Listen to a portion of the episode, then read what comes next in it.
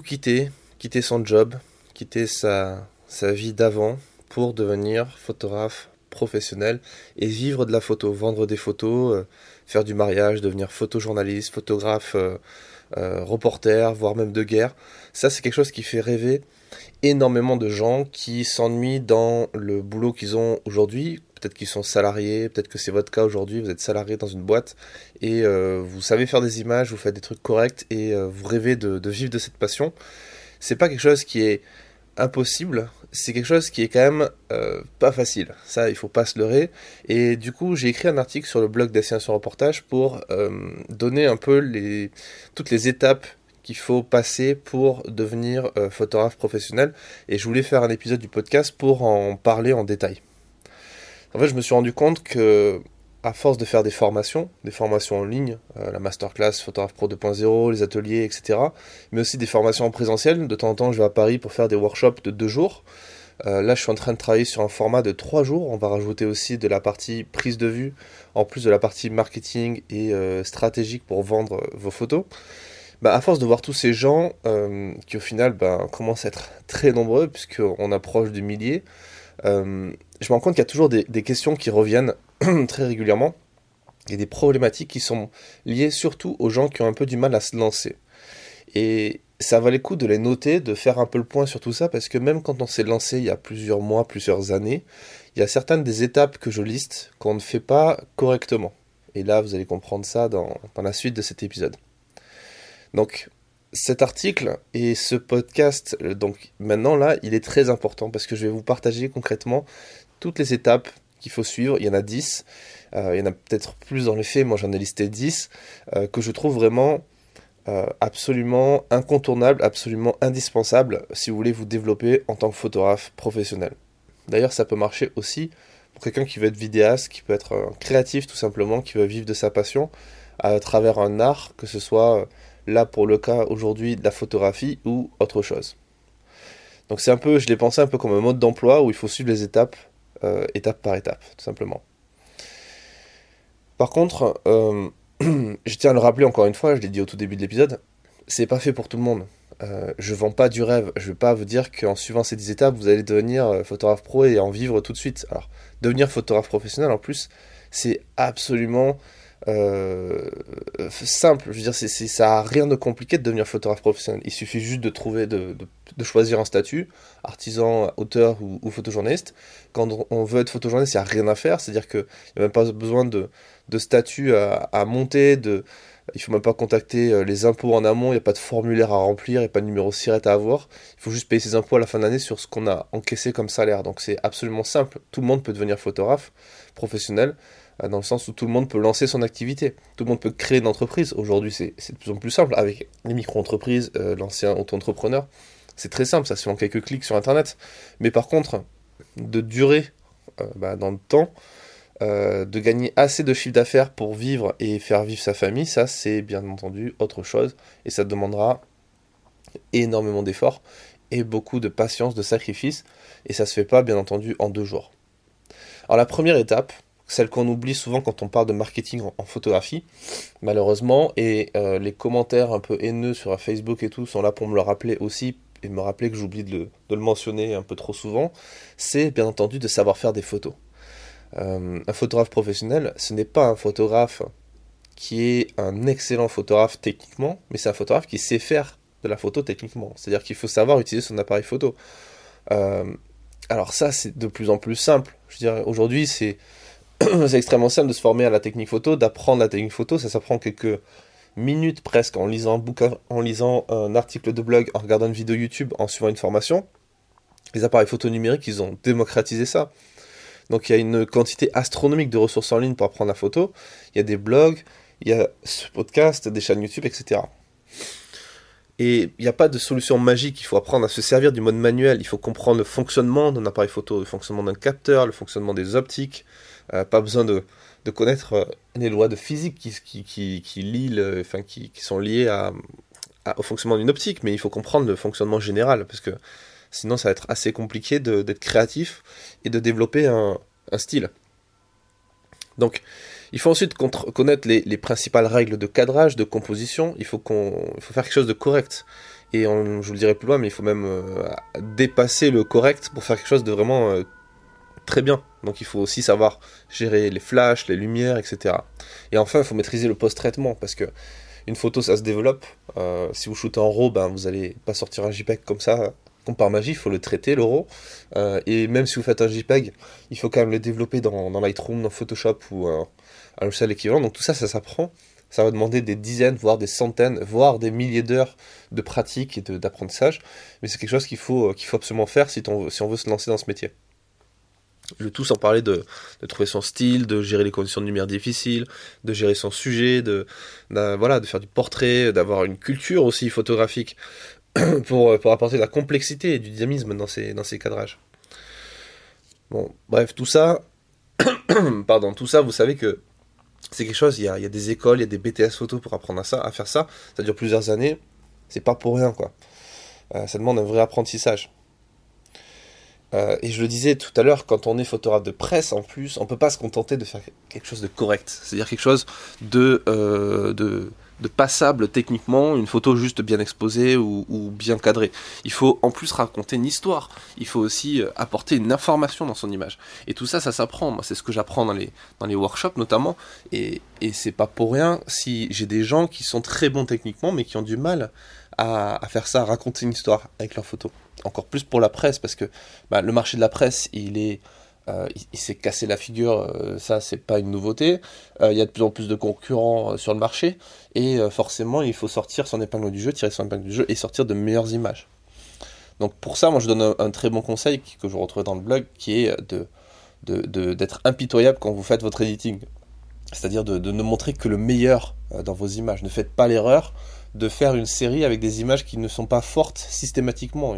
Il peut y avoir des images plus faibles que d'autres, mais il faut toujours montrer que le meilleur parce qu'une photo floue, mal cadrée, ratée techniquement, si elle apporte rien à l'histoire, elle va juste décrédibiliser votre travail et votre travail que le travail que vous montrez, mais la façon dont vous êtes perçu. Et ça, on en parlera dans l'étape sur le personal branding. Alors, deuxième étape justement. Deuxième étape, une fois qu'on maîtrise la technique et qu'on sait qu'on veut faire ça, euh, il faut prendre un peu de recul et ne pas brûler les étapes. Il ne faut pas poser sa démission tout de suite euh, si vous êtes salarié. Une fois que vous maîtrisez la technique, euh, l'appareil photo, le post-traitement, vous n'avez fait qu'une partie du chemin. D'accord? Euh, Et d'ailleurs, il faut comprendre que vous n'êtes pas tout de suite un expert, même si vous savez, je euh, je sais pas, utiliser votre appareil photo d'une certaine façon que, et vous vous rendez compte que tout le monde autour de vous ne sait pas le faire, c'est pas pour autant que vous êtes l'expert ultime. Et surtout, quand on est professionnel, il faut avoir un mindset, un état d'esprit qui consiste à dire qu'on apprend tous les jours. Et on apprend tous les jours, comme on apprend tous les jours dans la vie en général. Euh, il faut, il faut pas se lancer sans, filet de sécurité, sans, euh, réfléchir euh, et sans se dire que on va continuer à apprendre et qu'on va continuer surtout à faire des erreurs. Parce que vous allez faire des erreurs et c'est logique. Moi, je continue de faire plein d'erreurs tout le temps et tant mieux au final. Parce que c'est en faisant des erreurs qu'on apprend, c'est en faisant des erreurs qu'on progresse, c'est en faisant des erreurs qu'on sait ce qui ne va pas et comment on peut rendre les choses perfectibles. Euh, l'autre raison pour laquelle il ne faut pas poser sa démission tout de suite et, changer de vie radicalement comme ça du jour au lendemain, même si c'est bien de prendre des décisions rapides et, de, switcher, d'être capable comme ça de switcher, c'est que euh, photographe professionnel, c'est un marathon. C'est un truc qui, L'idée, c'est qu'on dure dans le temps. C'est pas un sprint, c'est pas, c'est une course de fond en fait. Il faut avoir des ressources. Il faut, être, déjà en bonne santé physiquement parce que ça va demander un peu de, un sport, surtout si vous faites euh, le métier de, de, photographe de mariage ou reporter, euh, plus largement. Euh, il faut avoir aussi de l'argent de côté. Il faut avoir une trésorerie parce qu'il va falloir faire des investissements qui seront parfois assez lourds. il va falloir acheter du matos qui va coûter plusieurs milliers d'euros, voire plusieurs dizaines de milliers d'euros vous allez avoir des frais en fonction des reportages. Euh, voilà. Et en plus, vous n'êtes pas sûr d'avoir un revenu fixe les 3-4 prochains mois ou 3-4 prochaines années. Donc, euh, profitez d'être salarié, profitez d'avoir euh, ce revenu qui arrive tous les mois sans trop d'efforts en quelque sorte pour voir venir et pour mettre de l'argent de côté. quitte à quitter votre emploi, ne faites pas en posant une démission. faites ce qu'on appelle les ruptures conventionnelles. En France, ça permet d'obtenir son chômage. Donc pendant plusieurs mois, voire euh, deux ans, vous allez obtenir un revenu tous les mois sans rien faire. euh, juste en travaillant sur votre business de la photo. Donc ça c'est possible et je vous conseille de le faire. Euh, c'est la plupart des photographes qui, ont lancé leur activité sans passer par cette étape en touchant du chômage, en se donnant une deadline, en se disant ok dans un an ou deux il faut que je vive vraiment de cette activité. que vous arrivez ou que vous n'y arrivez pas, vous avez plus de chances d'y arriver si vous faites ça. Ça c'est évident. Après il faut comprendre que ça se fait pas en deux jours, qu'il va falloir être patient et donc du coup avoir cet argent de côté pour pouvoir investir et tenir euh, le temps que ça fonctionne. Étape 3, choisir son terrain de jeu. Alors, euh, vous me connaissez à force, vous voyez que moi j'aime bien faire ces analogies avec euh, le jeu. pour moi, c'est le, photojournalisme et la photographie en général, c'est un peu une partie de poker. C'est-à-dire qu'on met de l'argent dans le pot, on met de l'argent au milieu, on fait des paris, on teste des trucs, on joue quoi. Et euh, des fois ça marche, des fois ça marche pas. Et le but du jeu c'est de continuer à jouer et rester à la table, avoir encore des cartes dans la main et continuer à jouer. Alors voilà, ceux qui aiment bien le poker ils comprendront l'analogie. Euh, et quand on veut jouer à un jeu, euh, n'importe lequel, la première des choses c'est de connaître les règles du jeu. D'accord? Si on connaît pas les règles du jeu, ça sert à rien, autant ne pas jouer. Et en photographie c'est pareil, dans le business de la photographie c'est pareil. Il faut apprendre les règles du jeu, comprendre son environnement. Et ça, c'est un truc que la plupart des gens font de façon bâclée. Moi, le premier, j'ai fait cette erreur aussi. Quand je me suis lancé dans certains secteurs de la photographie, je n'ai pas bien fait les choses. S'il faut comprendre un truc, c'est que la photographie, c'est extrêmement vaste. C'est une nébuleuse, c'est une galaxie, en fait, avec plein, plein de, petits systèmes solaires qui correspondent à des spécialités.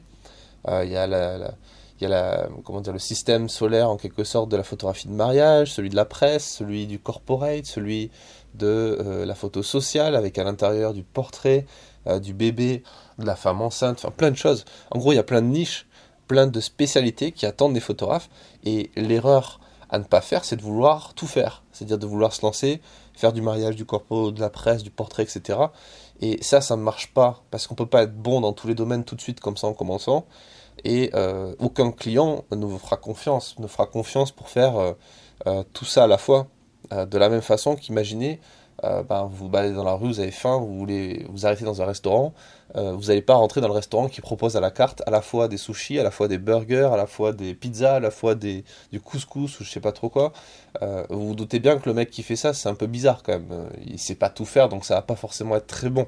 Vous préférez dans le restaurant spécialisé sushi ou avec euh, tel ou tel genre de sushi, ou, la pizzeria qui fait que des pizzas, mais des pizzas italiennes super bonnes. Voilà. C'est la même chose quand vous lancez un business de photographie. Il faut cibler, et de cette façon-là, en ciblant euh, ce qu'on va faire, donc son offre, on va cibler une certaine demande. Et ça aussi, c'est quelque chose qu'on apprend quand on est très jeune, quand on est au collège, au lycée, on apprend la loi de l'offre et de la demande. On apprend ça en cours d'économie, ou des trucs qui ressemblent à des cours d'économie, qui sont pas très poussés, mais c'est tellement euh, important de comprendre ça, la loi de l'offre et de la demande. Euh, on le comprend là, aujourd'hui, au moment où je tourne cet épisode, il y a euh, l'épidémie du coronavirus qui, fait beaucoup plus parler les médias que les experts réels. Et on se rend compte que là, on, rentre en, va rentrer très probablement en période de pénurie sur certains, certains produits du quotidien. Peut-être là, ça commence à être les rayons des pâtes, du PQ, des trucs comme ça, qui sont dévalisés par les gens parce qu'ils ont peur. Et là, on voit la question de l'offre et de la demande. On comprend que si les gens veulent quelque chose et qu'il y a peu de ressources de cette chose-là, ben forcément, ça va, pas se ça va se vendre de suite, il n'y aura plus rien. Et au contraire, si peu de gens veulent, je sais pas, on va pas être en pénurie, par exemple, de, euh, euh, de, télévision ou de, ou euh, de, je cherche notre, autre exemple, de d'alcool, parce que c'est pas forcément un truc qui va partir en premier. Donc si les gens veulent plus un produit qu'un autre, il faut proposer le produit que les gens veulent, sinon ça ne fonctionnera, ça ne fonctionnera pas. Et le dernier point important, c'est aussi bien définir qui sont ces gens et qu'est-ce qu'ils veulent. Qu'est-ce que, ok, je veux leur proposer ça, je sais qu'ils veulent ça, mais comment ils, enfin, pourquoi ils veulent ça? Qui sont-ils? Euh, Comment ils consomment ce produit ou ce service? Euh, Où est-ce qu'ils habitent? Quel âge ils ont? Euh, Quels sont leurs revenus? C'est quelque chose qu'on fait quand on cible des entreprises ou des, ou des particuliers quand on est photographe social c'est aussi quelque chose qu'on fait quand on est photojournaliste, qui est la personne dans la rédaction du magazine dans lequel je rêve d'être publié, qui est susceptible d'acheter mes images. Est-ce que c'est l'iconographe? Est-ce que c'est le directeur artistique? Est-ce que c'est le rédacteur en chef? Bref, il y a tout un cheminement à faire qu'il faut faire et qu'il ne faut pas oublier de faire parce que sinon, ben, vous allez perdre du temps et vous allez voir pour la suite, ça va être un peu compliqué. Alors j'avance un peu l'étape 4 euh, qui est choisir son statut. Alors une fois que vous avez bien défini ce que vous voulez faire, que vous savez le faire et à qui vous allez le faire, il faut choisir le statut. Et ça c'est la partie un peu chiante du métier euh, parce que c'est l'administratif, c'est la compta, c'est la gestion, c'est le, juridique, euh, c'est le légal. Et pour cette partie-là, moi je vous renvoie plutôt sur des spécialistes. Donc moi j'en connais deux qui sont devenus des amis avec qui j'ai déjà collaboré que sont euh, Joël Verbrugge, qui est avocate, qui est photographe aussi, auteur, euh, qui est basé dans le sud, sud-ouest de la France, et Éric Delamarre, qui, qui lui est basé plus en région parisienne et qui est spécialiste en gestion, et qui est aussi photographe et qui connaît ces problématiques. Et ces deux personnes, Éric et Joël, ce sont des, auteurs de livres spécialisés dans ces thématiques-là. Ils ont écrit chacun plusieurs livres sur la question de la gestion de la loi pour les photographes, du droit pour les photographes. Et je vous renvoie vers ces bouquins parce que euh, vous, trouverez les, vous trouverez les liens en description dans l'article qui explique comment devenir photographe professionnel avec tous les liens et aussi des podcasts. Je vous renvoie vers les précédents podcasts que j'ai fait avec, euh, avec euh, Eric et avec Joël. Eric, c'était le numéro 63 où on parlait de bien, bien gérer son activité de, de, professionnel. c'est un podcast assez long puisqu'il dure quasiment deux heures. Et un autre podcast d'une heure avec Joël qui est le numéro 67 et dans lequel on parle de droit pour les photographes et répond à beaucoup beaucoup de questions. Vous avez aussi sur la chaîne YouTube une vidéo que j'ai fait avec Joël il y a assez longtemps, et enfin il y a longtemps, il y a quelques, quelques années maintenant, dans laquelle elle parle des statuts juridiques euh, pour les photographes, des statuts à choisir, artisans, auteurs ou photojournalistes. Et ensemble, on a fait une formation d'ailleurs sur, euh, sur cette partie-là. enfin, elle a fait la première partie de cette formation où elle explique les types de, les types de droits, enfin les types de statuts et tout ce que ça implique pour le photographe. Étape 5, devenir un expert de sa thématique. Alors une fois que euh, vous êtes lancé, euh, vous avez, comme je l'ai dit, vous n'avez pas fini d'apprendre. Hein, c'est, c'est pas encore terminé. Euh, vous allez devoir, vous avez une formation continue en quelque sorte, autre que la technique photo, parce que de la même façon on progresse toujours en business, on progresse toujours en technique photo. il faut cette formation continue va concerner votre environnement et votre marché. Alors, vous avez déjà fait une étude de marché dans la précédente étape, mais l'étape 3, euh, mais vous allez la continuer. Parce que pour vivre durablement de la photographie, il faut continuer, il faut constamment s'adapter au marché, et le marché, il évolue tout le temps tout le temps, tout le temps, tout le temps. Jour après jour, il y a des changements euh, dans les rédactions quand on est journaliste, euh, dans les modes de consommation de la photographie et des, services de photographe quand on est photographe artisan ou photographe corporate. Il y a les réseaux sociaux, il y a, il y a plein de trucs qui bouleversent euh, ces règles du jeu qui, bien sûr, il y a une partie qui reste stable et fixe et il faut être capable de bien les comprendre et bien les suivre tout au long de sa vie, tout au long de sa carrière. Mais il y a des trucs qui changent et l'étude de marché, bien entendu, elle intervient dans les étapes précédentes, mais elle est aussi en constante évolution parce qu'il faut l'updater, il faut la mettre à jour très régulièrement. Étape 6, s'intéresser au personal branding. Alors le personal branding, qu'est-ce que c'est? Le personal branding, c'est pas juste un truc à la mode dont les marketeurs parlent assez régulièrement parce que ben, c'est un truc qui, parle à plein de gens, c'est euh, un élément central de n'importe quel business, que ce soit un business de photo ou un business de, je sais pas, de téléphone quand on parle d'Apple ou de boisson sucrée quand on parle de Coca. Euh, Coca-Cola, ce serait pas Coca-Cola sans un branding sérieusement, rigoureusement construit et consolidé. Et ça, le personal branding, c'est simple, c'est qui êtes-vous? Qui êtes-vous en tant que personne, en tant que marque? Quelle est votre marque personnelle, quel est votre message et comment vous êtes perçu par les autres. Parfois, vous allez voir, je mets l'exemple dans l'article, vous avez un décalage entre les deux. Moi personnellement, j'avais fait, j'ai fait plusieurs articles, plusieurs euh, podcasts dessus quand j'expliquais un peu aux gens que je n'étais pas un soldat, je n'étais pas un militaire, même si je faisais beaucoup de photos d'armée, et euh, je ne suis pas un connard qui pense qu'à l'argent et euh, au commerce et à, à, gagner du fric. Je suis aussi accessoirement photographe et photoreporteur. Et ça, c'est un truc qu'il faut euh, comprendre et euh, assimiler pour pouvoir être cohérent ensuite dans votre communication et dans votre gestion de clients, dans votre acquisition de clients. Parce que les gens, bien entendu, s'attachent à tout ce qu'ils voient sur Internet et, et, votre communication, elle laisse penser certaines choses de vous, ou parfois votre non-communication. Et c'est bien le problème quand on ne s'intéresse pas au personal branding, c'est qu'on laisse faire les autres. C'est-à-dire qu'on laisse les autres définir son personal branding à sa place. Et là, c'est terrible parce que du coup, vous n'avez pas de contrôle dessus et ça peut être très néfaste pour votre activité.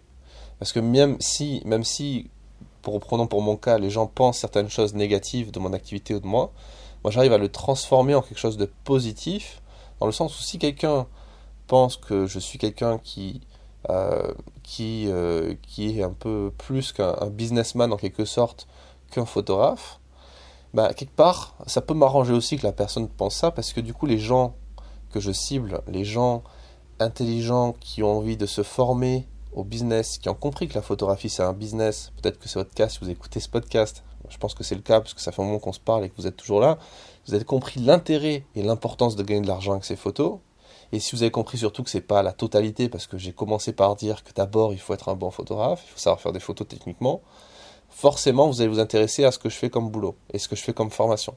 Et vous allez peut-être vous former avec moi ou avec quelqu'un d'autre, peu importe. Mais vous allez vous former, vous allez progresser.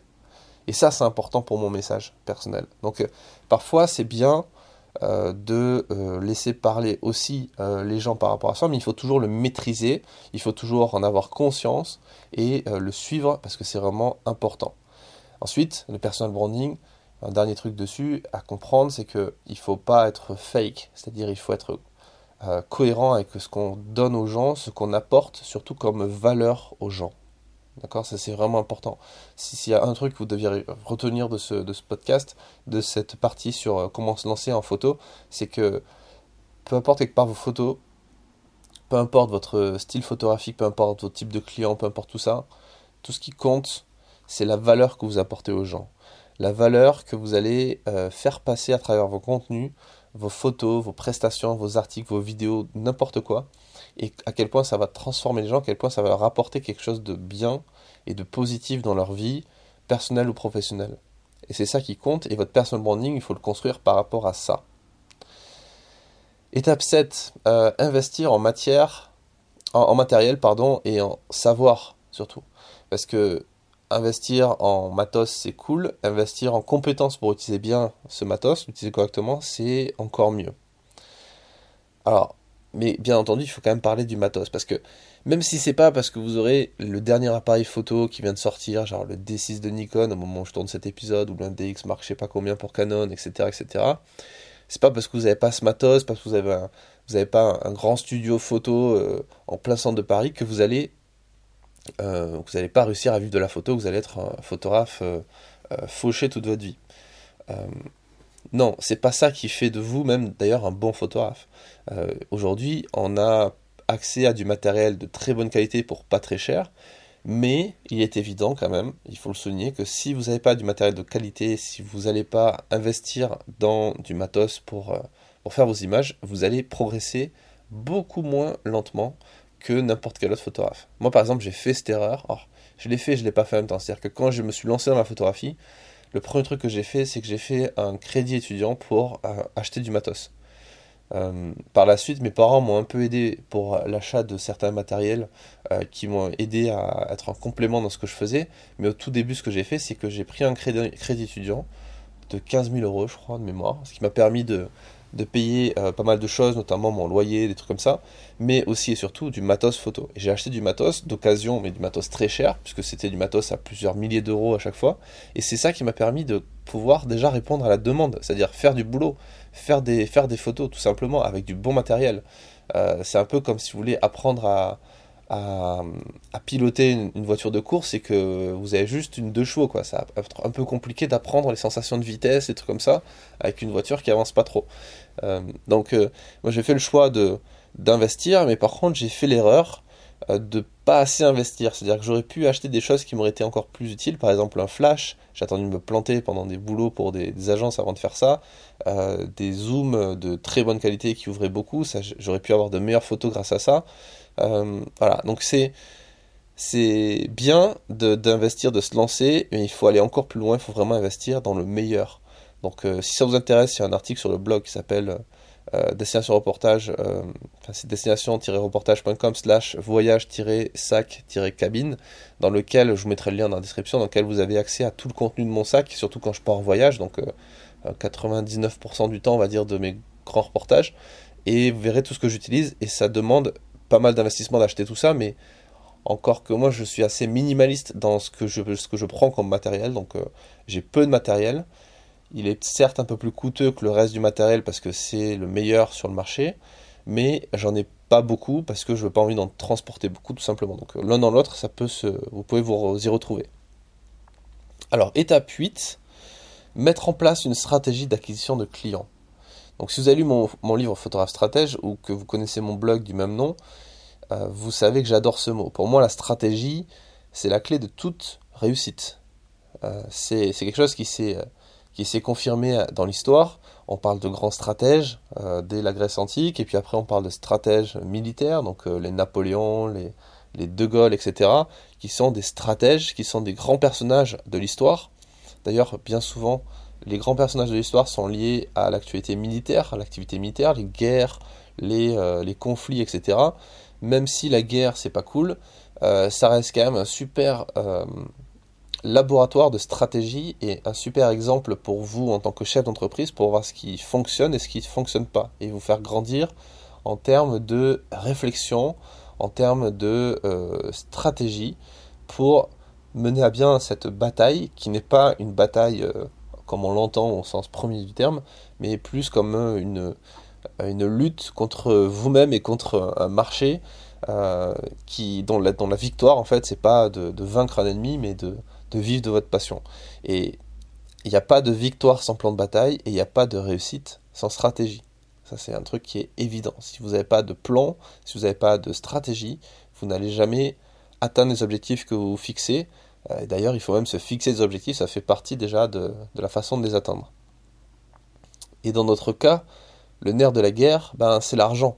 C'est l'argent qu'on va gagner en vendant des photos ou en vendant des prestations photos. Donc euh, pour gagner de l'argent, il faut trouver des clients, trouver des gens qui vont nous en donner en échange de, de ce qu'on va proposer comme valeur. Et euh, pour y parvenir, à, trouver ces, avoir ces gens-là, il faut les toucher et il faut vendre. Donc si vous avez bien fait l'étape 3 euh, précédemment, je vous laisserai écouter cette partie-là ou aller sur le site euh, sur Destination Reportage pour voir l'article, il faut tout simplement poursuivre la réflexion. C'est-à-dire que dans l'étape 3, on a commencé à identifier ces gens, à réfléchir à comment ils vivent, comment ils pensent, comment ils sont, qui ils sont exactement et ce qu'ils veulent. Bah, tout simplement, il faut continuer à réfléchir à où sont-ils et comment les démarcher, comment les contacter. Peut-être qu'ils sont sur Facebook, peut-être qu'ils sont sur Instagram, peut-être qu'ils sont sur LinkedIn, peut-être qu'ils sont dans la vie, ils sont peut-être déjà dans votre vie autour de vous, dans votre cercle familial, votre cercle professionnel. Il suffit juste d'aller les voir et de, leur proposer votre, votre offre, tout simplement. Donc euh, beaucoup de gens se font une montagne de la vente, ils se disent je sais pas vendre, je suis mauvais vendeur, je sais pas me vendre, etc. Mais la vente, c'est juste de la conversation euh, la conversion, c'est la conversation, c'est un truc qu'on apprend en marketing, euh, c'est assez basique, mais c'est élémentaire, c'est-à-dire que, euh, une fois encore, l'offre et la demande. J'ai faim, tiens, un restaurant, et ben voilà, une vente dans un restaurant. C'est juste que vous apportez ce que recherche la personne au bon moment, au bon prix, avec la bonne proposition de valeur. c'est aussi simple que ça. Étape 9, l'avant-dernière étape avant de terminer cet épisode, euh, c'est de s'entourer et de ne pas rester seul. Et ça, c'est une des erreurs que font beaucoup de photographes, surtout quand ils se lancent, c'est qu'ils disent que c'est un métier de solitaire. Et effectivement, la photographie c'est un métier de solitaire. Il faut aimer être seul, il faut aimer euh, passer du temps seul derrière son appareil photo, seul derrière son ordinateur, euh, seul à galérer, seul à, à, voir ses obstacles, seul en plein dans la tête. Mais on peut ne pas rester seul et il ne faut pas rester seul. Il faut s'entourer d'autres photographes, des gens qui ont déjà atteint les objectifs que vous êtes, en train de vous fixer. Parce que le cerveau humain ne pense qu'en termes de comparaison. C'est-à-dire que on ne peut pas croire à quelque chose tant qu'on ne l'a pas vu. Donc ça c'est dans la Bible. On ne peut pas croire à quelque chose euh, qu'on n'a pas, dont on ne sait pas que c'est possible. C'est-à-dire que si demain je vous dis oui vous pouvez gagner un million d'euros par an en vendant des photos, vous allez dire que je suis un gros escroc et que je dis de la merde. Et si par contre euh, je vous montre euh, que moi par exemple j'ai gagné un million d'euros, euh, je vous rassure c'est pas encore le cas, mais j'y crois encore, si je vous montre ce résultat-là, bah, vous allez dire ah ouais, d'accord. Donc vous avez peut-être encore cette réflexion de vous dire ah ok le mec c'est vraiment un escroc, il a manipulé son truc, il a photoshopé ses comptes, je sais pas quoi. Mais si vous voyez que c'est vrai et que vous êtes quelqu'un d'intelligent, vous allez vous dire et vous dépassé le cas de ah ouais, euh, t'as de la chance, etc. vous allez peut-être vous dire, mais moi aussi je veux faire ça. Et comment je peux faire ça? Et ça, c'est vraiment important. Il y, a, trois façons, j'avais déjà fait un podcast sur ça et un article sur ça, mais il y a trois façons de réagir au succès des autres. Soit on s'en fout, et euh, là on progresse pas dans sa vie, mais parce qu'on n'a pas envie de progresser dans sa vie, on s'en fout tout simplement. Ce qui est peut-être 80% du temps pour les gens. Hein. Soit on est aigri, on est rageux, on va dire que cette personne a eu de la chance, que de toute façon elle mérite pas, que c'est pas juste, etc. Et on va s'apitoyer sur son sort, ce qui est aussi une grosse partie des cas, peut-être qu'on dirait 70 et 29% du cas, des cas.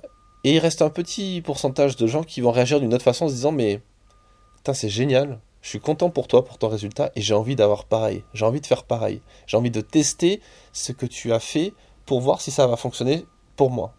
Et là, il y a peu de gens qui le font. Parce qu'il y a peu de gens qui se lancent dans ce métier en se disant, ok, je vais me rapprocher de gens qui ont réussi à faire ça et je vais faire comme eux dans un premier temps, et puis après, je vais trouver ma propre voie et je vais euh, y arriver.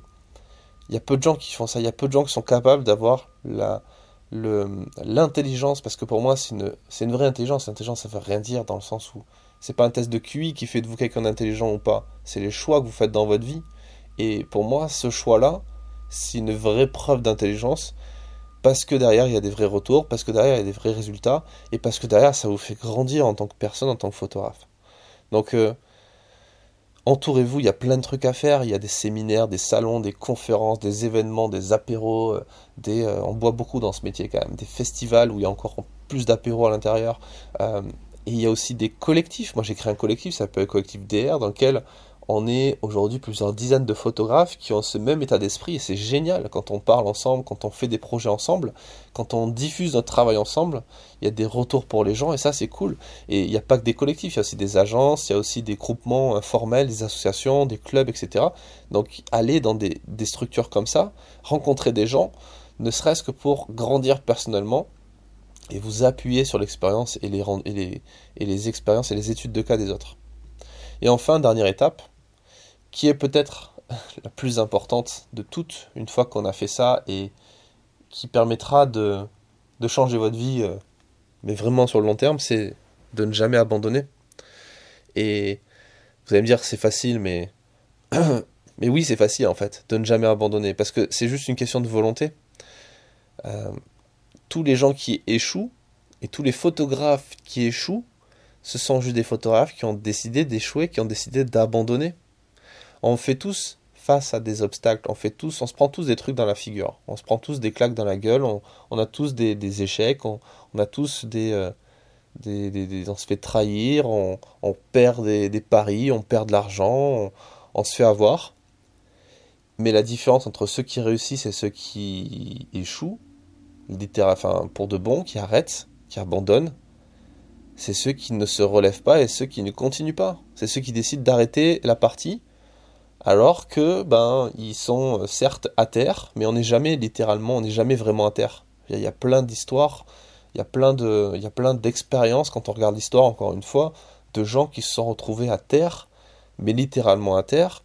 Des mecs comme par exemple Walt Disney, Walt Disney, avant de créer un empire et de rentrer dans l'histoire et de changer le cours de l'histoire aux États-Unis, avec ses dessins animés, avec son parc d'attractions, avec tout ça, c'est un mec qui s'est retrouvé plus bactère, qui vivait dans les poubelles pendant quelques, quelques temps parce qu'il n'arrivait plus à payer ses employés. Il y a un, excellent film qui en parle euh, sur Netflix de mémoire.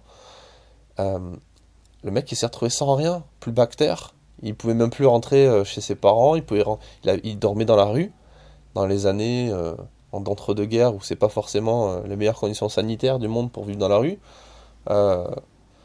Et pourtant, derrière, il s'est relevé, il a créé un empire il y a plein de gens comme ça, tous les gens qui, ont du succès aujourd'hui, les multimillionnaires comme Jeff Bezos d'Amazon, euh, euh, les gens d'Apple, etc. Le créateur d'Apple, Steve Jobs, c'est des, gens qui ont commencé dans un garage. Alors certes, dans le garage d'une maison pavillonnaire euh, parce que leurs parents gagnaient bien leur vie, mais c'est des gens qui partent quasi de zéro dans, leur activité. Et on ne pourra jamais dire, en, comment dire, de façon crédible en toute intelligence, on pourra jamais dire non, mais là, j'ai pas le choix, je peux plus. Si, si, par exemple votre activité elle marche pas bien, qu'en gros les étapes que je vous ai données elles ne fonctionnent pas, déjà c'est parce qu'elles sont pas forcément bien mises en place. Si vous avez le bon produit, vous savez faire des bonnes photos, que vous ciblez les bonnes personnes, peu importe le marché, l'état du marché. Aujourd'hui, le marché de la presse, on dit qu'il est, qu'il est mort. Mais il n'y a rien de plus faux.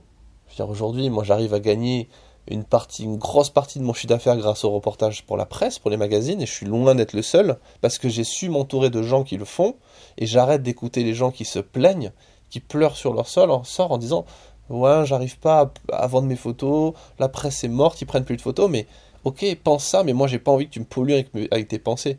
Je préfère parler à des gens qui arrivent à vivre de la presse et qui vendent des reportages parce qu'eux me font grandir. C'est égoïste de penser comme ça, mais mais c'est nécessaire au final. Sinon, vous allez juste vous plaindre comme les autres et vous allez devenir aussi médiocre que les gens qui restent médiocres et qui veulent rester médiocres. Et encore une fois, c'est pas pas un jugement de valeur. Si vous avez envie d'être médiocre, bah, libre à vous de le faire. Moi, j'ai pas envie personnellement. Je pense que si vous écoutez cet épisode-là encore, c'est que vous n'avez pas envie non plus. Donc, euh, entourez-vous des bonnes personnes. N'abandonnez pas parce que ce sont juste vos actions. On est tous responsables de nos actions, de nos choix, de nos échecs.